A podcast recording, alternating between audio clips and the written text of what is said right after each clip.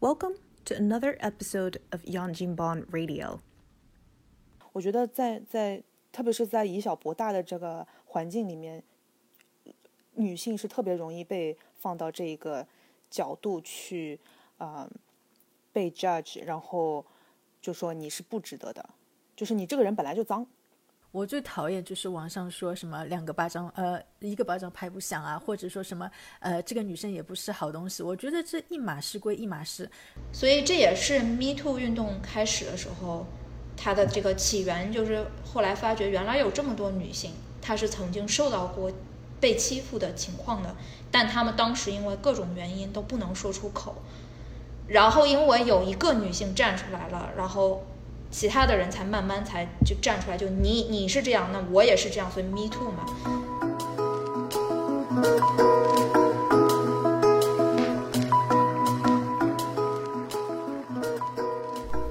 听众朋友，大家好，欢迎收听新一季的左右言他。哎，小 S 啊，你又在干嘛？我在吃瓜呀。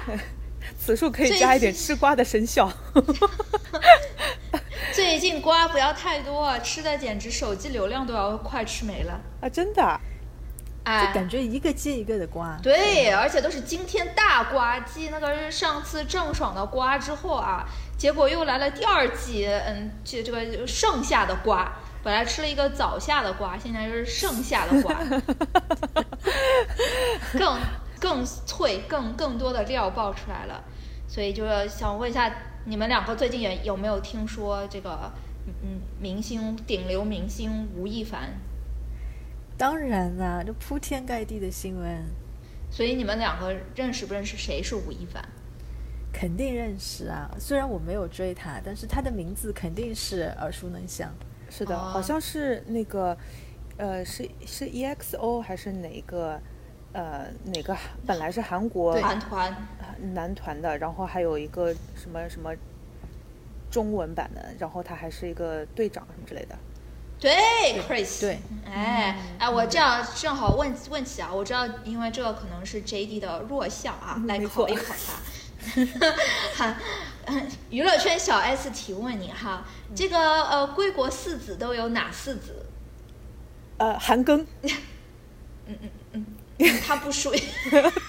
黄子韬。对、黄子韬、吴亦凡。黄、桃？黄黄子韬、吴亦凡是的，然后呃，不是张艺兴嘛，就是鹿晗。他们两个都是的。哦哦，你们那那那我那我只能说我我我我比较老，Super Junior 那个时候我都记得，哎，就是，哦，对对，韩庚也是老一代的，所以所以 Super Junior 已经变成 Super Senior 了，现在顶流明星就是吴尔凡啊，吴亦凡，顶流已经不是他了，顶真的已经不是对，但是、啊所以他有他会才会出现那种桃色新闻嘛。呃有这种说法，就是说因为吴亦凡呃具已经不具有不可替代性了，然后他就是现在的顶流明星，也就是更新换代很快，所以这个你说，现在谁是顶流明星呢？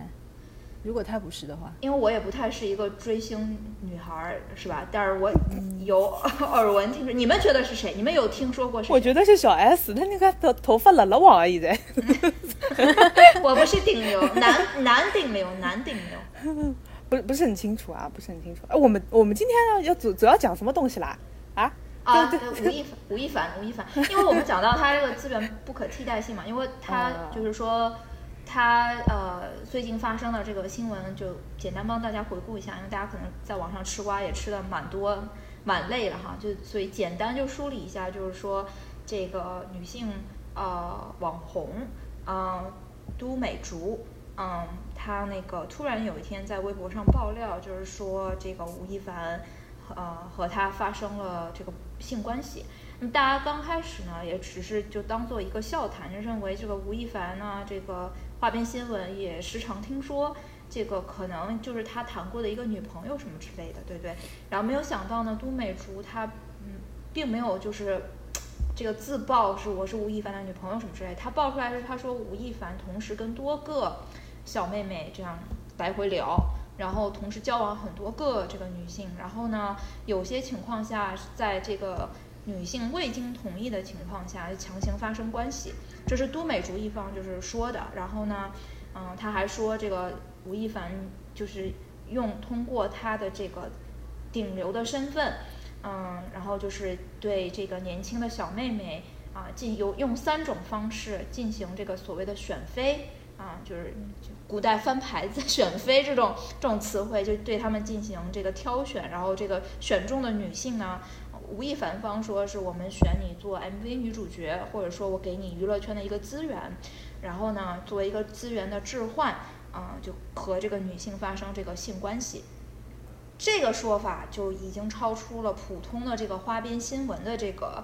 范畴了，就一时激起千层浪。首先，那个我们说这个吴亦凡他这个顶流明星，他是有一个。在偶像就在少青少年的这个群体当中，是一个偶像的存在的，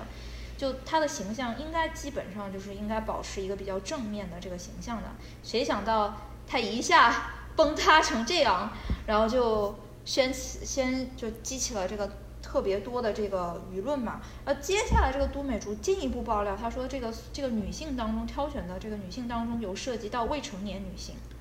那这个就是法律方面的问题了哈。对他一下就从娱乐事件变成了，他从一个娱乐咖变成了一个法制咖，所以就就如果是真的是，因为现在警方还在调查，我们也不知道这个最终的事实是怎样。就据就当时的这个舆论来讲，它为什么造成这么大的一个影响，是因为这个顶流明星他涉及了这个法律方面、这个犯罪方面的这个。可能性，所以就造成了这个新闻不断的发酵，然后就是大家就是，就开始反思了，就是在想为什么我们的顶流明星到后面会变成这样一种情况，到底发生了什么事情？然后呢，当然吴亦凡方是肯定是否认的嘛，就是我没有没有做这些违法的事情啊，而且他甚至他说我跟这个都女士不熟，我只见过她一面。嗯，那给大家感觉就是，我只见过你一面，一面之缘，我就跟你发生关系，这好像不是那个讲不太通，对不对？当然，现在警方已经锤出来，两人确实是发生过关系了，而且两人应该是，我们不知道他们具体见几面吧，但是他们其实是存在中间有断断续续通过手机是有联系的。嗯，反正就是现在那个瓜的走向，就是吴亦凡的各个代言都被解约掉了。嗯，所谓的他背后的资本有一种被撤资，就是放弃掉了那个的结果，然后警方还在调查，最终结果还没有公布，应该不会拖太久，应该会马上在这个八一建军节之前，我估计会有一个说法。是这样的，国国家现在对娱乐圈的整顿力度是比较大的，就虽然我们就是看上去好像那个，但因为今年还是一个特殊的年份嘛，这个。这两天都被奥运刷屏了，对吧？嗯，对对，哎，对，所以我想，我我就是虽然本人离开娱乐圈已经有 一段时间了哈，就是没有那么关注娱乐圈的事情了。就是明星里面，我记得印象当中，他属于那种，呃，就是专业方面还是比较 professional 的那种艺人，比较敬业吗？比较敬业的艺人，对对对，没错没错没错。那你知道他有什么作品吗？大碗宽面呐，然后 然后那个什么老炮儿里面，当年我还小哈，还看老炮儿，就是呃，然后很多，因为因为我记得就是他跟很多其他呃，我印象当中的就是那个时期出来的呃那些那些小鲜肉不一样的地方，就是他好像相对来说比较阳刚一点。哦，就没有那种柔美。没有那种娘的，对对对，不不不是那种呃每天涂眼线，然后然后画那个眼影的那种。你小心啊，粉丝下面要 要来砸场子了。你说谁？我不知道啊，我这这看脸都看的差不多呀。所以所以然后还有嗯，比如说呃，比如说他在进军了电影电视方面的之后，好像也有那种和前辈呃去。讨教啊，或者是就是在跟前辈在呃做专业的事情的时候，我觉得他相对来说还是给我的印象还是蛮好的。但是，你，的你你可能对吧？对他的了解也不多啊，不不是很熟。这次呢，你你你对吴亦凡是一个什么印象？就是就停留在他的名字，因为他的名字实在是呃无人不知无人不晓。我没有看过他作品。我知道他的那个呃发迹的那个乐队，我知道别的队员，但是对于他其实真的是蛮少的，而且我一点都不粉他，就我也很奇怪，就大家。对啊，大家粉他的点在哪里呢？欧本乐队，好吧。哇，我绷不住一下，人家叫男团，好吧？你叫人家乐队，管弦乐队。好好好，不好意思啊，大家，我实在是忍不住。呃，只有老派的说法。对我那个男团这两个字没没想到。乐队，你知道？你知道我长大的，我长大的年那个年代就是。呃，那叫什么来着？有一个有一个叫 Open 乐队的一个，哦，乐队就是乐队啊，没错。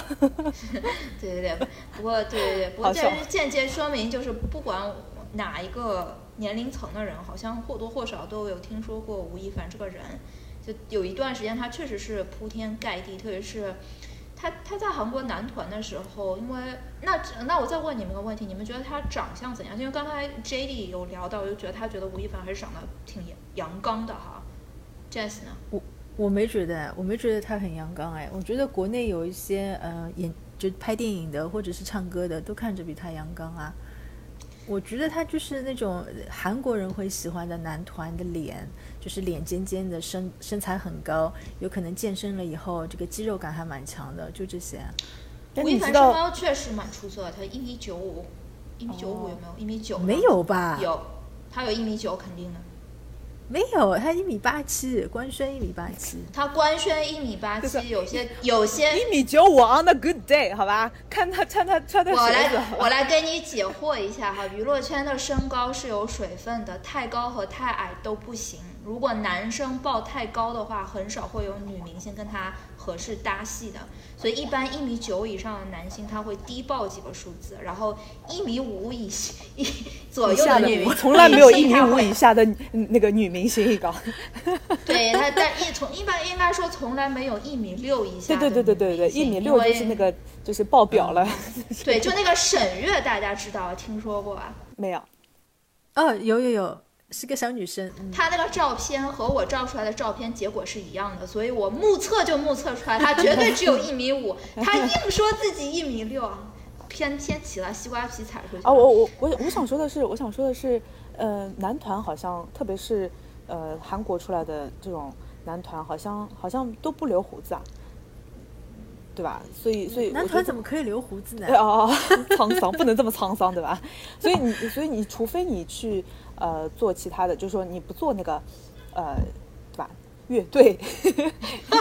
你进入你进入，比如说电影电影的角色需要你有一个呃其他的形象的话，你才可能会留胡子，否则的话都是那种小鲜肉型的那种。男团他的受众群是少女啊，少女，他这个他这个，而且就男团出道年龄，他一定是年轻的。像鹿晗还有吴亦凡他们当时被送出国的时候，就是青少年，只有十四五岁的年纪被送到韩国。这十四五岁突然变成一个大胡子叔叔，那也很怪，好吧？就是他们他们出名的时候可能还没变声呢，是吧？是的，他们出名的时候也就十七十八这个样子，而且。呃，他们比较出名是什么？刚才就刚才你讲到韩庚，韩庚他的影响力也蛮大。但是你要知道，韩庚作为一个中国人，他在韩国男团出道的时候，他是被迫一定要戴上面具的。他在韩国的所有这些演出当中，是是对，是不能就是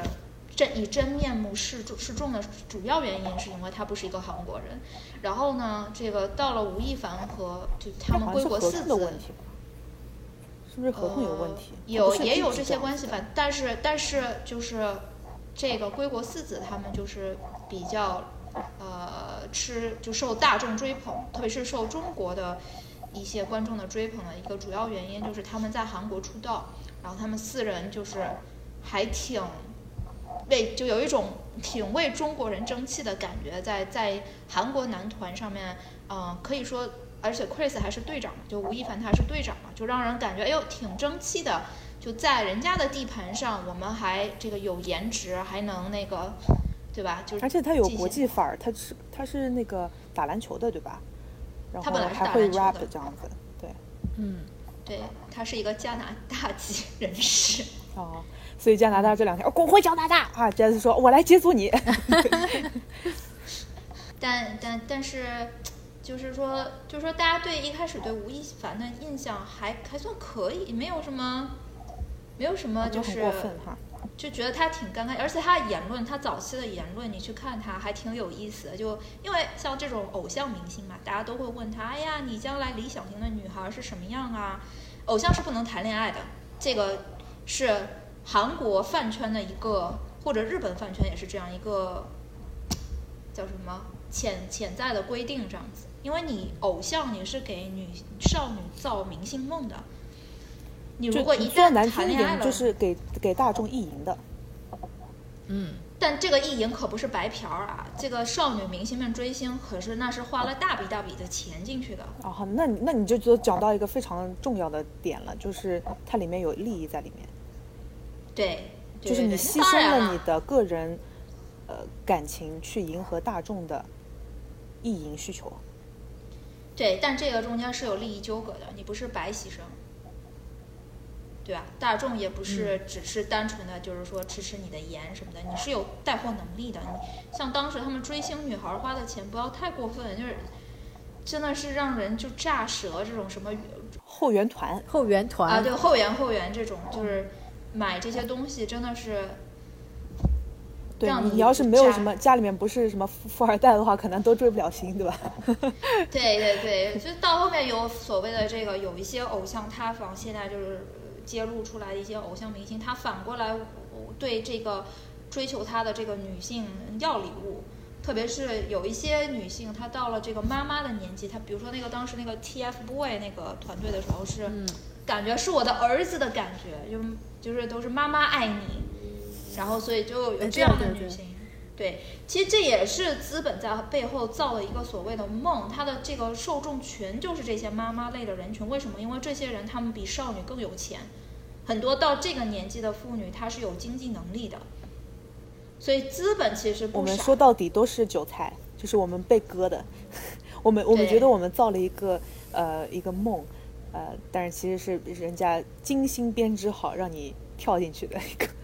他们只是一个商在挖的坑。嗯对，我们不谈吴亦凡他这个就是过往的这个成就有多少吧。总之，我们有一个共识，就是他还是挺大名气的，嗯，是一个人物，对吧？那我我问一下，就刚才我梳理了都美竹和吴亦凡的事件这个整个过程，你们认为这个事件是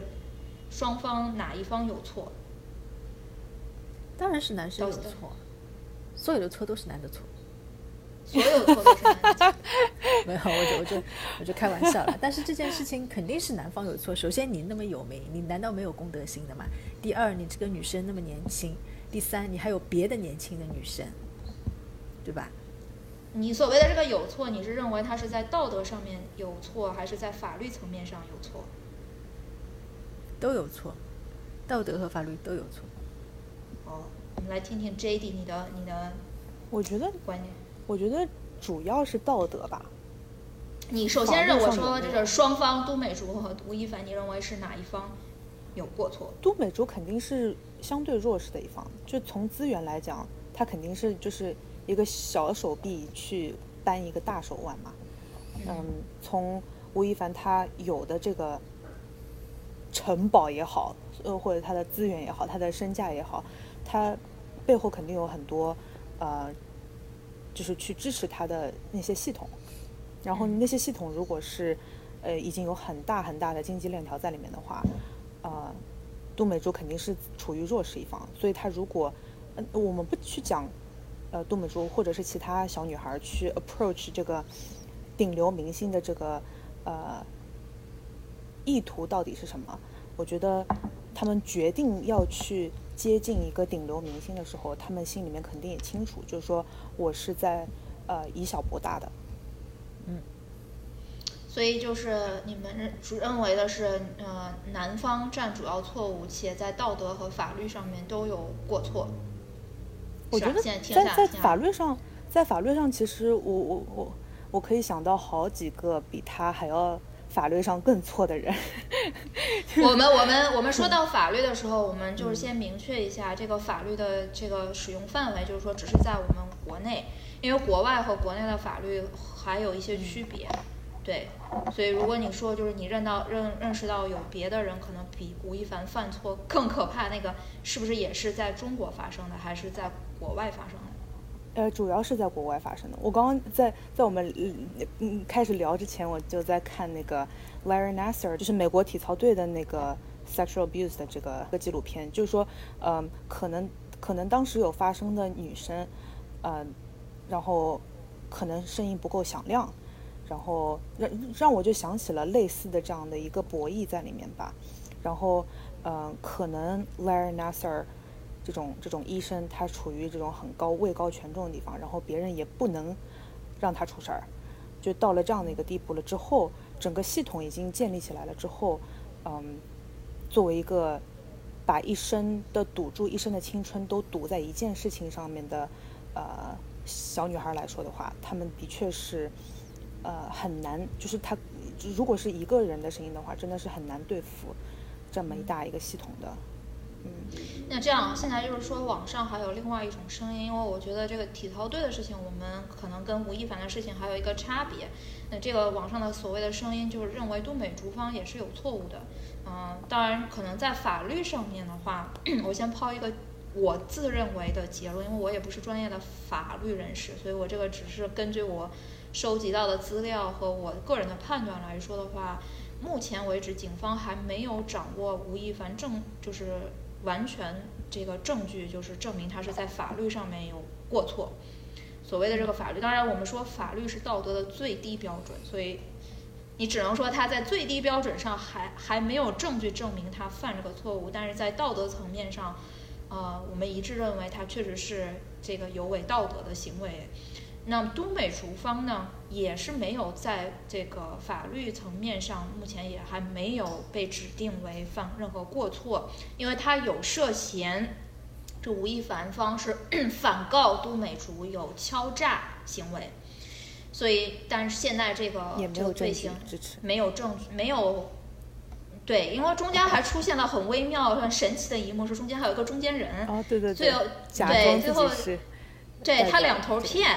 他两头骗，然后，然后就是这个所谓的中间有这个吴亦凡给都美竹转过钱，然后也没有转到了都美竹方，然后都美竹说我不要你这个钱，对吧？你你这就是想走那个吴秀波事件，牵扯到了另外一个瓜，不知道你们熟悉不熟悉？这意思就是说，这个吴亦凡想下个套，把这个钱呢打给这个都美竹，然后就反告乌美竹，都美竹说你是用这个舆论事件来敲诈勒索我。一旦都美竹收了这个钱，而且等一下，我我觉得其实就其实网上有很多网友已经被普法了。你看他打钱的这个数字是非常微妙的，他给都美竹打了五十万美呃人民币人民币五十万人民币是国内就是进行敲诈勒索，它有一个 量刑嘛，就是说一旦认定你是敲诈勒索了，那么我判多少年是根据你这个敲诈勒索的数目来定的。那五十万，它就是已经超过了最高量刑的那个点，就是说它最低是从两千人民币到五千人民币，它是一个档，然后你超过五千人民币，三万到五万是一个档，然后呃，五十万是最高那个档的最低，对，最最高那个档是可以判十年以上有期徒刑的，所以就是说，就就是说，就本来他是想让都美竹方也是有涉及法律方面的问题的，那。具体是怎样，我们等一下可以详细讲。但现在来说，呃，双方还没有越过法律的这条线，至少没有证据证明。那么在道德层面上呢，就刚才两位都认为都美竹作为一个女性弱势方，好像是没有过错，是吧？但网上有一种声音是这样说的：说这个都美竹啊，她是一个网红，她想利用这个吴亦凡的名名气变红。哎，好像的确是有这个证据吧？就什么微博的粉丝啊啥的，突然之间爆多。对，然后在道德层面上，他们也去批判批判他。他们是这样说的：他们是他们说，你看啊，你一个都美竹，你一个年轻女性，虽然说经纪人发来消息跟你说是什么选选 MV 女主角什么的，但你也清楚，这个选 MV 女主角为什么会是去一个酒局去选？就作为一个常识来说。你你如果一个年轻女性，呃，就是突然受到一个这样的邀请，然后你就在酒局上面你就去了，那你去了以后，你是不是就已经知道自己有这个可能可能的危险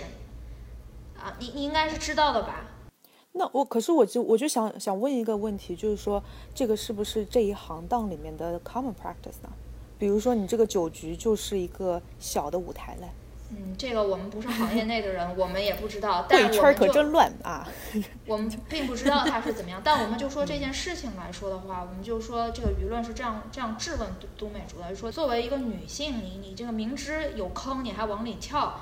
啊，然后你最后你跟吴亦凡你也睡了，睡了之后你也没有马上报警。按说如果你认为你是强被强奸的话，你应该第二天马上就报警，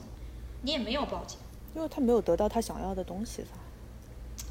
他当时是这样的，他是后来才发现自己没有得到自己想要的东西吧？是吴亦凡跟他说的是，就是就就是把他当成自己的女朋友，他也认为就是我就是吴亦凡的女朋友了，他是这么讲的，然后所以就当时也没有去呃报警啊，认为自己被强奸什么了，嗯，然后反过头来就像 J D 刚才说，这个女性没有得到她想要的想要的东西，那么所以他就反过来他就去呃。就把这件事情揭露出来了。我现在想问你们两方的是，你们认可不认可这个在道德层面上对都美竹的谴责？我不认可呀！我最讨厌就是网上说什么两个巴掌，呃，一个巴掌拍不响啊，或者说什么，呃，这个女生也不是好东西。我觉得这一码事归一码事，这个男方有错，这个已经是事实了。然后不管这个女生好不好，都。你都不应该这样谴责他的，就是就是就是事情的根源是什么？大家应该搞清楚啊！在他这个女生好不好，已经跟那个男的犯法不犯法，已经不是很有关系了。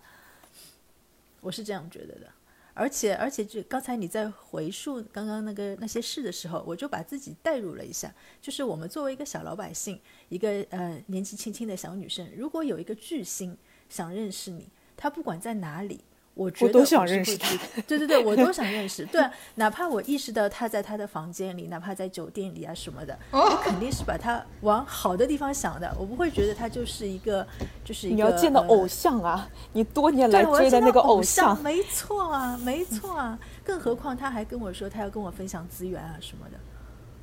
哇，你的偶像是谁？我现在很好奇。我的偶像验证已经翘掉了。张国荣嘛，对啊，对啊，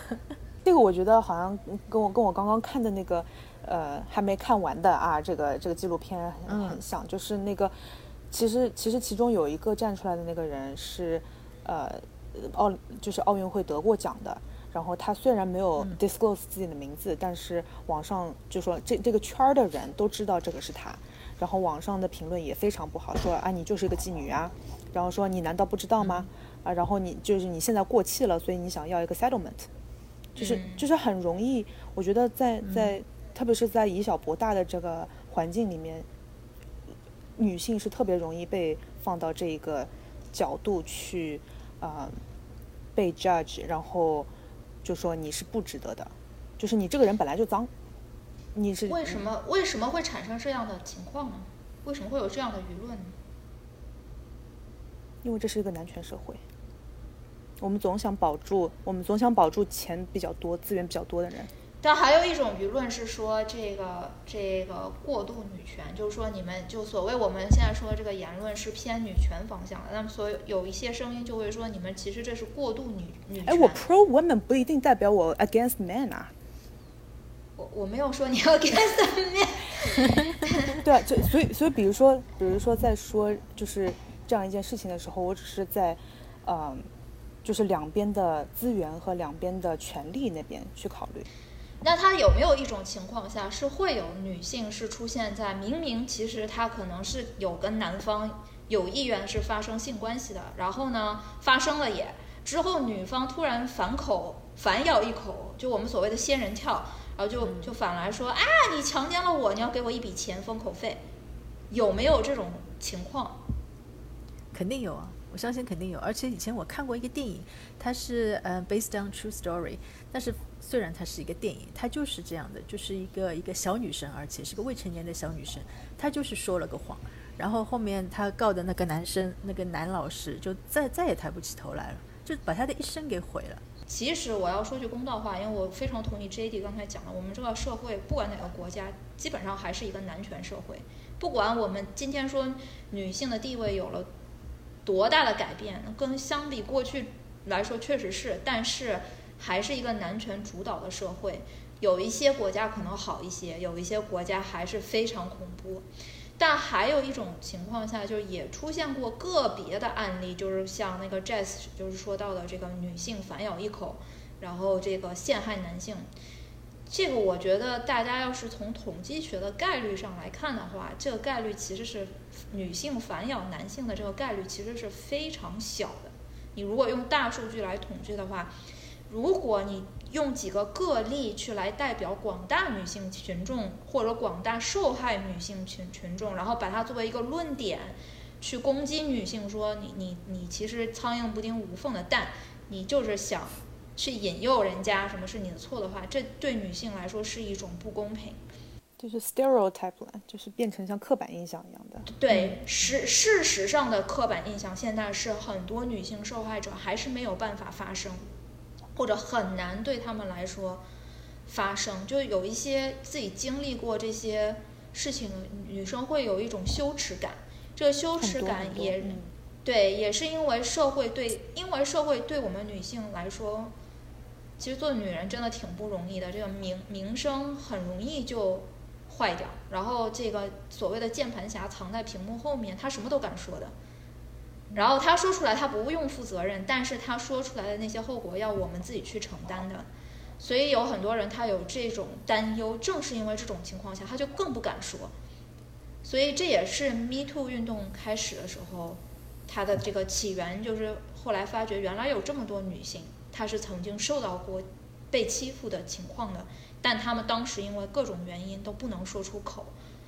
然后因为有一个女性站出来了，然后。其他的人才慢慢才就站出来，就你你是这样，那我也是这样，所以 me too 嘛，对不对？这个 me too 是是一个什么 hashtag 是吗？嗯，是娱乐圈里面跑出来的吗？还是哪个？是就是那个大导演 Harvey Weinstein。对，就是他这件事情捅出来的。就这这人长得像那个农家酱香饼一样的，就是就是很很多麻子。其貌不扬啊，反正就是你能想到的国内非常大的导演，可能然后有很多女性明星，呃，后来再去追溯的时候，可能是跟他睡了之后才得到这个女主角的资格啊，或者什么之类的。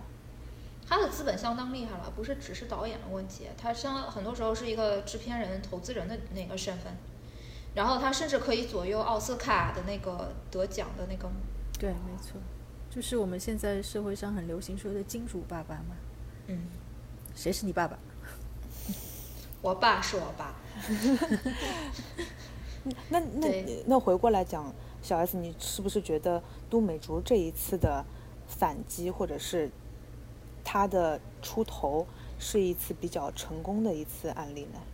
我觉得对于吴亦凡来说是的，因为可能就是呃，大家也比较了解，这不是吴亦凡第一次出现这种类似的花边新闻了。就我们已经不能叫它花边新闻了，就不太好的这个呃新闻了，就是跟女性随便发生关系这种。然后他之前有好几次都被不同的女性揭发过，嗯，但是就是由于他背后强大的资本和他背后专业的这个公关团队。就并帮他至少呃就平稳的度过了两次重大的危机，然后到这一次为止，算是都美竹成终于成功的把他的这个道不道德的行为给揭发了，嗯，但是代价是很大的，对我认为对都美竹他付出的代价是很大的。怎么讲？舆论现在还是对他不友好啊。对啊，而且他的家人啊，他的朋友啊，或者是跟他站在一起的那些女生，都会被后面的键盘侠给挖出来。嗯，他们现在还在不停的挖他，而且而且他是实名，就是他的这个样貌也也自己就是公布出来了，而且还所谓的后续的，就是有一种阴谋论认为这个资本嘛，因为嗯他们在吴亦凡身上投资了，你比如说他这个电视剧《青山行》本来是要上映的，然后因为这个吴亦凡的事情出出发生了，他电视剧也不能上映了，那电视剧不能上映，他那个钱就赚不回来了，那资本怎么可能？开心呢？他有一种阴谋论，就是说资本，因为他们有所谓的这个金钱或者特殊的力量，可能将来会去报复杜美竹啊，什么类似的这些舆论也是有的。我我我觉得这个他是挺勇敢的，就是不管他的初衷是什么，能去这样说自己的这样的一个经历，是挺不容易的。我不知道，就是我我们三个人就是有没有遇到过类似这种性骚扰。就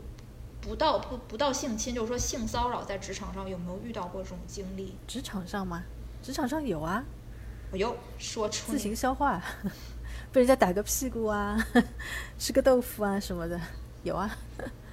就是也有，对不对？但是就是就是这种情况一一般我有没有我们最后有没有说出来呢？没有哎。今天是第一次说一个，已经过了八十年了。什么东西？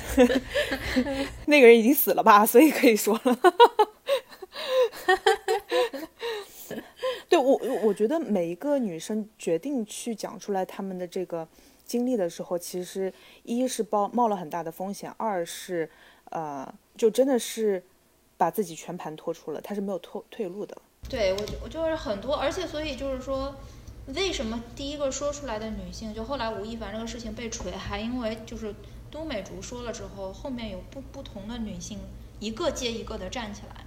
当然有些可能不是真，但你想，那这么多个人都站出来了，总归有几个是真的，发生了什么什么什么事情，而且人家这么多人都有截屏，手机截屏，你说一个 P 图，那人人都去 P。嗯，我觉得对吧？就所以这个舆论这个方面，就是说，都美竹这个这样的女性，她起到的一个作用，就是说，使得有共同经历的女性，嗯，有一个力量，嗯，对，一起站出来，这也是 Me Too 运动它的一个呃所谓要带来的一个正向的能量。就它其实是为了鼓励更多的女性在受到这个。侵害之后就团结起来，就一起去指证。因为像有些这种性侵的事情，我跟你说，性侵犯者他其实很可怕的一点就是，这些人他们犯了一次，他们不会停止的。嗯，所谓的这个性欲，它是一种欲望，他会不停的就是犯这样的事情。你看很多有些连环杀人犯，他就是他这种强奸杀人犯，他一旦这个欲望止不住，他就要出来杀人，然后这个这个。他是有这个连环，他是有这个作案的这个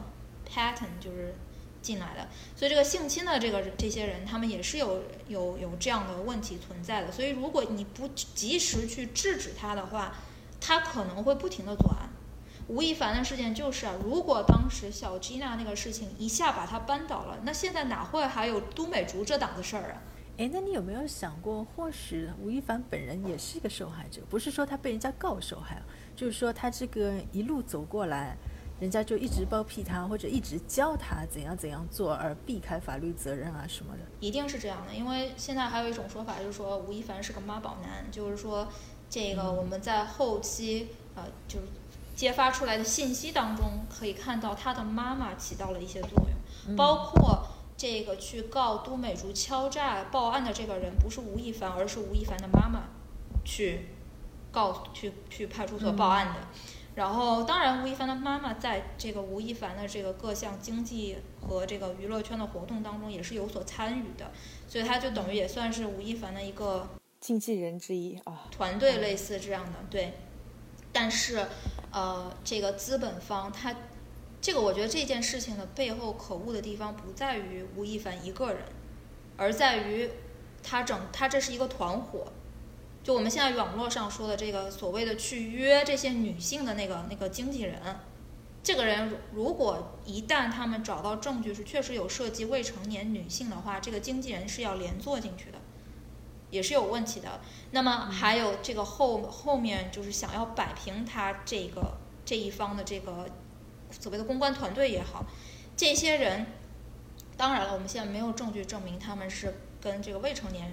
呃，少女有过什么关系之类的，但是在道德层面上，这些公关团队也是不道德的，也是就是刚才 Jess 所提到，他们等于间接是害了一个吴亦凡。就我们说，小朋友如果做错了事情，你不及时去纠正他的话，你等于其实是看似好像是哎，我舍不得说他，啊、我爱他，但其实这就是一个溺爱，到最后就是害了他的一个一个一个方向。哎，那我想问一下，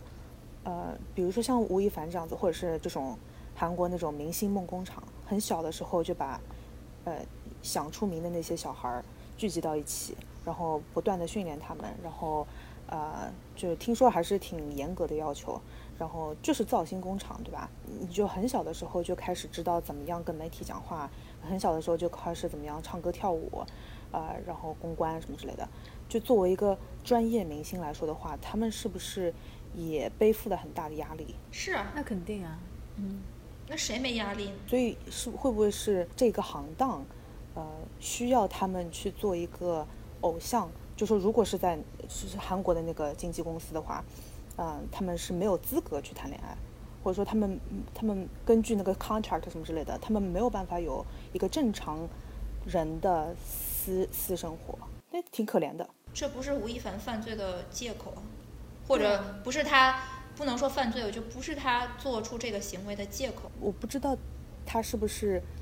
呃主动想到要做这件事情。如果他的成长环境，或者是说这个娱乐圈给他提供的那些信息，就是呃等你有钱了，你就可以做这个这个这个这个这个是不犯法的，然后他就选择了这一条路。这个所有的一系列的选择是他自己选择出来的呀。就是说，你当时签合同也是你自己选择去签，你可以不签，你可以不出名。那每个人都想成功的吧？这就是你成功的代价啊。说到说到成功的代价啊，我前面前面说到韩国人的时候，我就想起来了，呃，我小时候的一个明星叫宝儿，全宝儿。波尔矿啊，这个人就是非常干净，干净到什么程度？你现在去维基百科他个人私生活他妈就一行，左半段讲的是他跟哪个人恋爱，后半段讲的是跟他分手了，没了。就是他十三岁开始出名，然后到什么二二二十几岁了之后，开始慢慢往下滑。就我我我可以想象，就是说，呃，现代的娱乐圈如果没有花边新闻的话，而且她是一个专业上做的非常非常好的，而且她是呃那个 S M Entertainment 里面就是最早的一个 solo 的女艺人，我就觉得就是她她按照所有的事情她都是按部就班的，然后她也非常喜欢唱歌，非常喜欢跳舞，很不好意思，就是二十年之后她还想继续在这个做这个事情，但是我觉得人的嗯人总有一个这样的发展的过程，对吧？这就为啥现在，比如说有很多那个国内的那种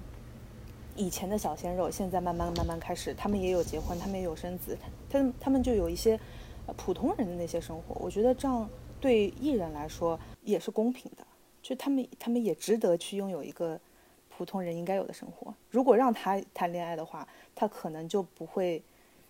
经纪人就不会给他一个这个这个另外一条歪路了吧。他回国以后可以谈恋爱，鹿晗也回国了，鹿晗就谈恋爱了。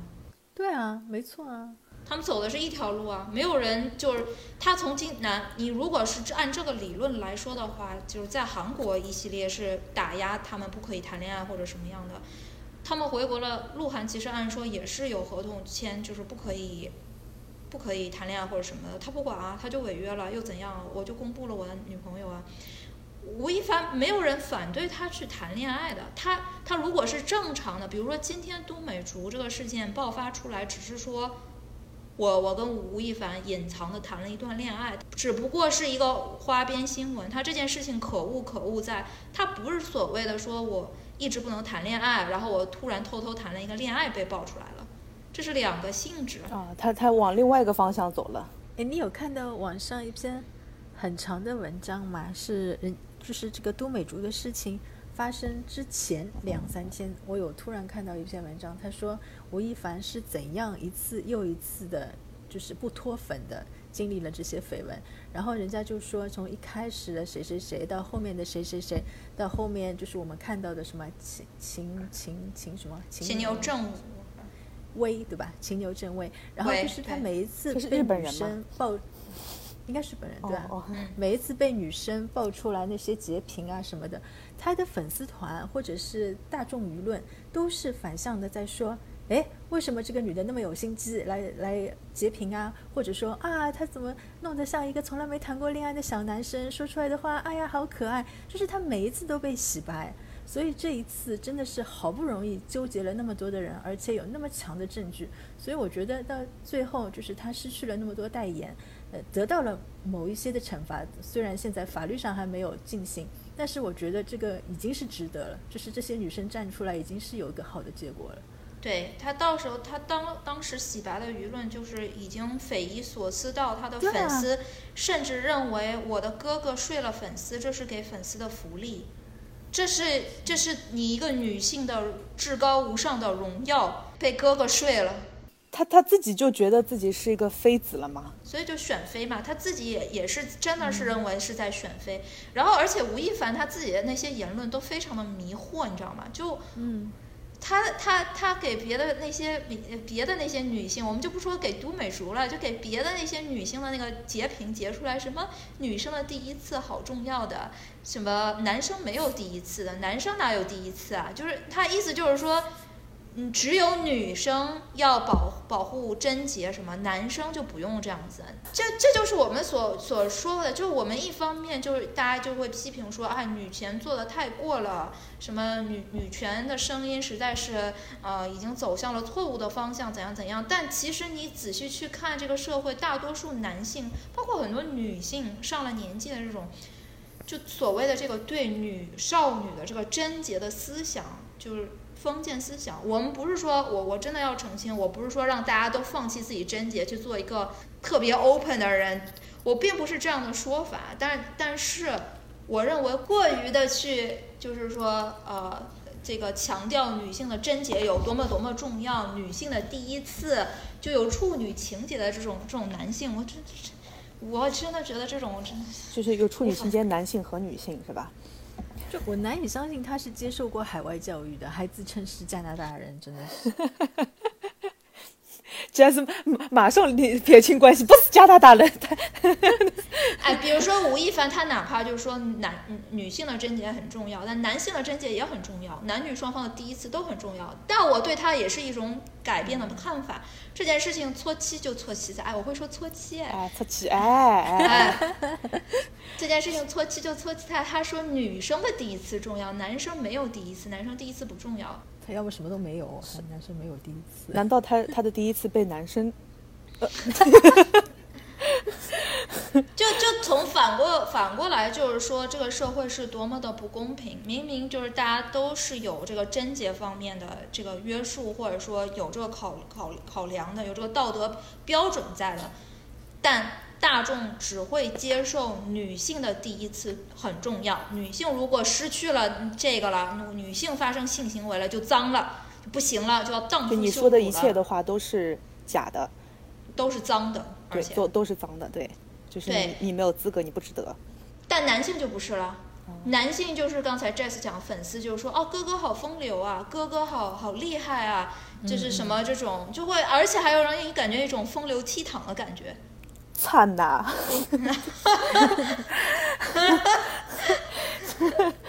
这句我也是听得懂的。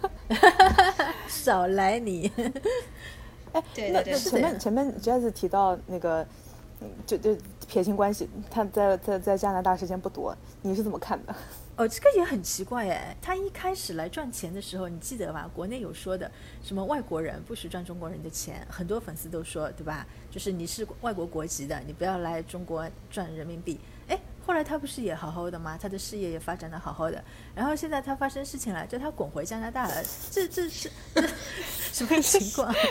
我突然想到了 Justin Bieber 曾经被美国人就是 送回送回加拿大。对，加拿大怎么了？输出的明星怎么都有点惨？哎，想到我我我可能对这个这个这个人不是那么的了解。嗯，前面讲到 Justin Bieber 之后，我就想起来他最近发了一首歌，就是《Lonely》。嗯，我我我可能对不不不太熟的人有特别强的那种同理心哈，就试图想了解他们的内心，就特别是那种。呃，顶流也好，或者是就很红的也好，呃，一旦他们红了之后，可能他的，呃，就是世界对他的这个期待也不一样，嗯，所以对他们来说，可能内心来讲的话是很孤独的，所以他们才会就是想出来那种乱七八糟的那种排解孤独的方式。我会不会有这样的可能性在里面？那肯定有啊，就是当当你的钱来的太容易的时候，而且是铺山倒海，然后你再 你这你这 剪掉，我我想我我想起来，我想起来今天早上荔枝跟我们讲的，对啊对啊，就就是这个道理啊，就像玩游戏一样的嘛，你突然钱已经不是一个重要的事情了，而且你要什么就能够有什么的情况下，那你还能要什么呢？你突然间就会很迷失啊！就是自己合同里面说不能有的东西啊，对啊，给我来一打，对，然后我 我我要嗨呀，我要有东西刺激我，让我觉得开心，那什么东西呢？那只能是药物了了。但是我我觉得这这个东西里面有一个，我还是要说，这不是他们作为不道德行为的一个理理由，我也不觉得他们这样的行为不值得我同情。如果你只是说不让我恋爱。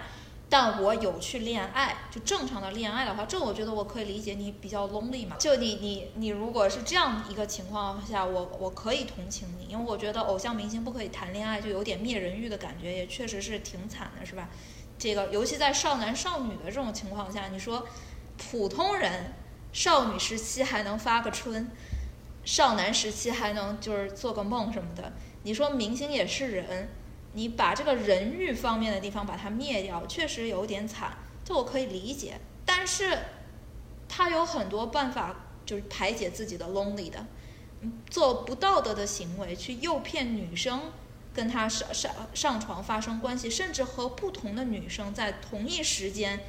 去发生这些关系，啊，我脚踏两条船之类的那种。哎，对，然后我又跟 Jess 说，我单身啊，你过来什么的，哥哥好好疼疼你啊。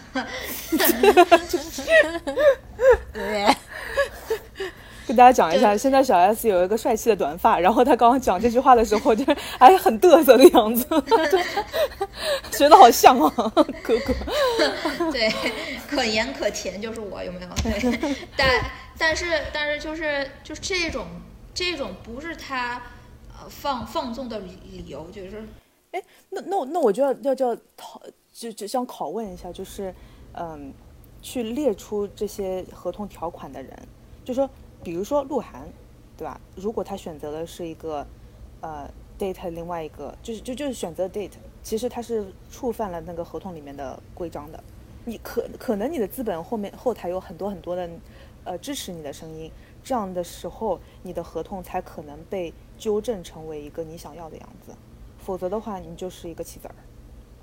你合同签的时候，你自己也，如果我们把说都美竹那个那一套拿来说，也是说得通的，对吧？我们说都美竹已经知道有这个风险，他还去这个酒局，那明星也是一样的呀。你明知这个合同里面签了以后有这种不不不平对你来说不平等的条约或者灭人欲的条约，你别签啊！你签了。你就已经知道有这个风险了，而且你这个风险你犯了，它不是说就是把你的生命就剥夺了，你犯了，你你有办法去补救的，什么办法？用钱补啊！也就是说，你要战胜的是自己的欲望，你不愿意放手那些你要赚的赚来的钱啊，你不愿意去赔违约金啊，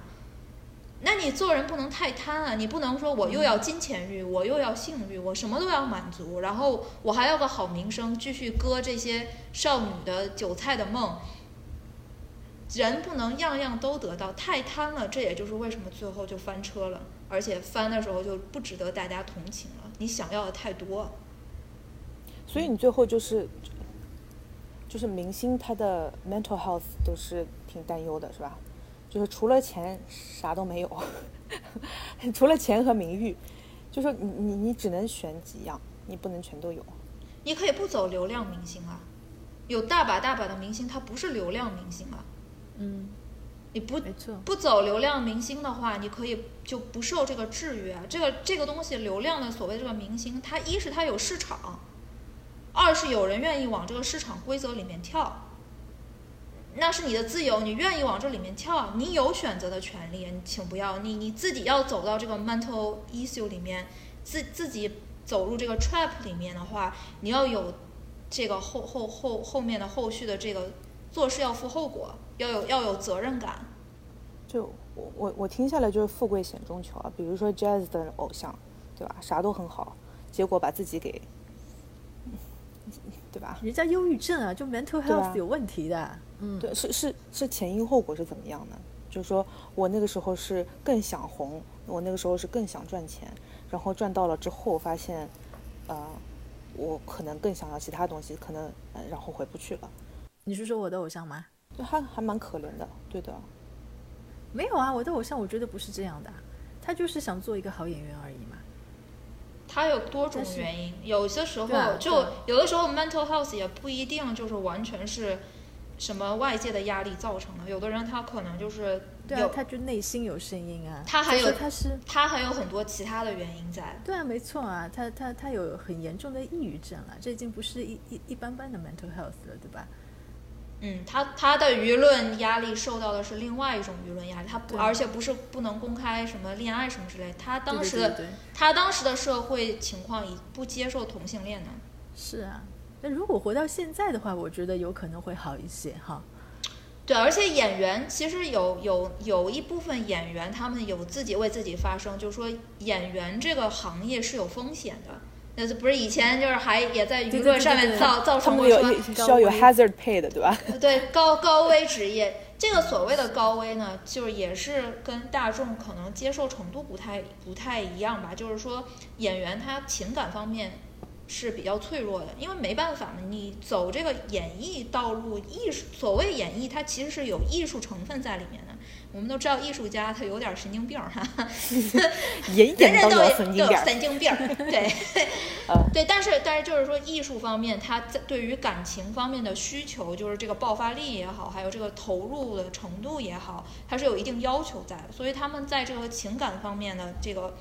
是比较脆弱的，爆发这个所谓的抑郁症。你看很多演员，这个韩国有一度不是很多演员自杀抑郁症，中国也有不少是抑郁症。但是我要说的是，就是这个东西就是过过了就不对了，就是就有的会有后面就会有演员自己啥啥业务能力都不行，然后还自己弄成一玻璃心，动不动就拿这个说。我有神经病啊！你可别刺激我。那个，哎哎，这个怎么那么眼熟，那么耳熟耳熟耳熟？哎呀，我们上次好像吃过一个瓜是什么来着？啊 啊，对他现在也是这么说，也是这么舆论说的，就是就这他他就可以随便谈恋爱啊，他从来就没有，对吧？哎，对他这个，他这个这个可以值得其他偶像明星学习。他很任性，而且他的粉丝粘度相当的高，就不会因为他谈恋爱而脱粉。我我我们讲的是某爽哈，对，某爽在吴亦凡事件还站出来了一段时间，试试图试图踩着吴亦凡的这个事儿，还要那个什么。对，后续吴亦凡的下场就是说，我是不值得，我不我不想可怜，我不同情他，但是他这个后续的下场也比较惨，就被各种踩。是是也是蛮值得这个娱乐圈，这个为这个所谓的偶像明星重新应该，可能我觉得瑶瑶你提就是提出来的一些反思，就是说可能娱乐圈对偶像明星的一些规定也好，或者是合同方面也好，或者是既定标准也好，可能会需要改变一下。会会不会有这样的反思在？我不觉得，我不觉得。这子真的我这子保护每一个女人。我觉得这个市场在，只要市场在，就是那个追星的那股力量和需求在的话，这个规则不太会变得太多。就算它变，我们作为一个小老百姓也不会知道它具体变了些什么，顶多就是有事情，好，我们出来管一管，然后压一下民愤就好了。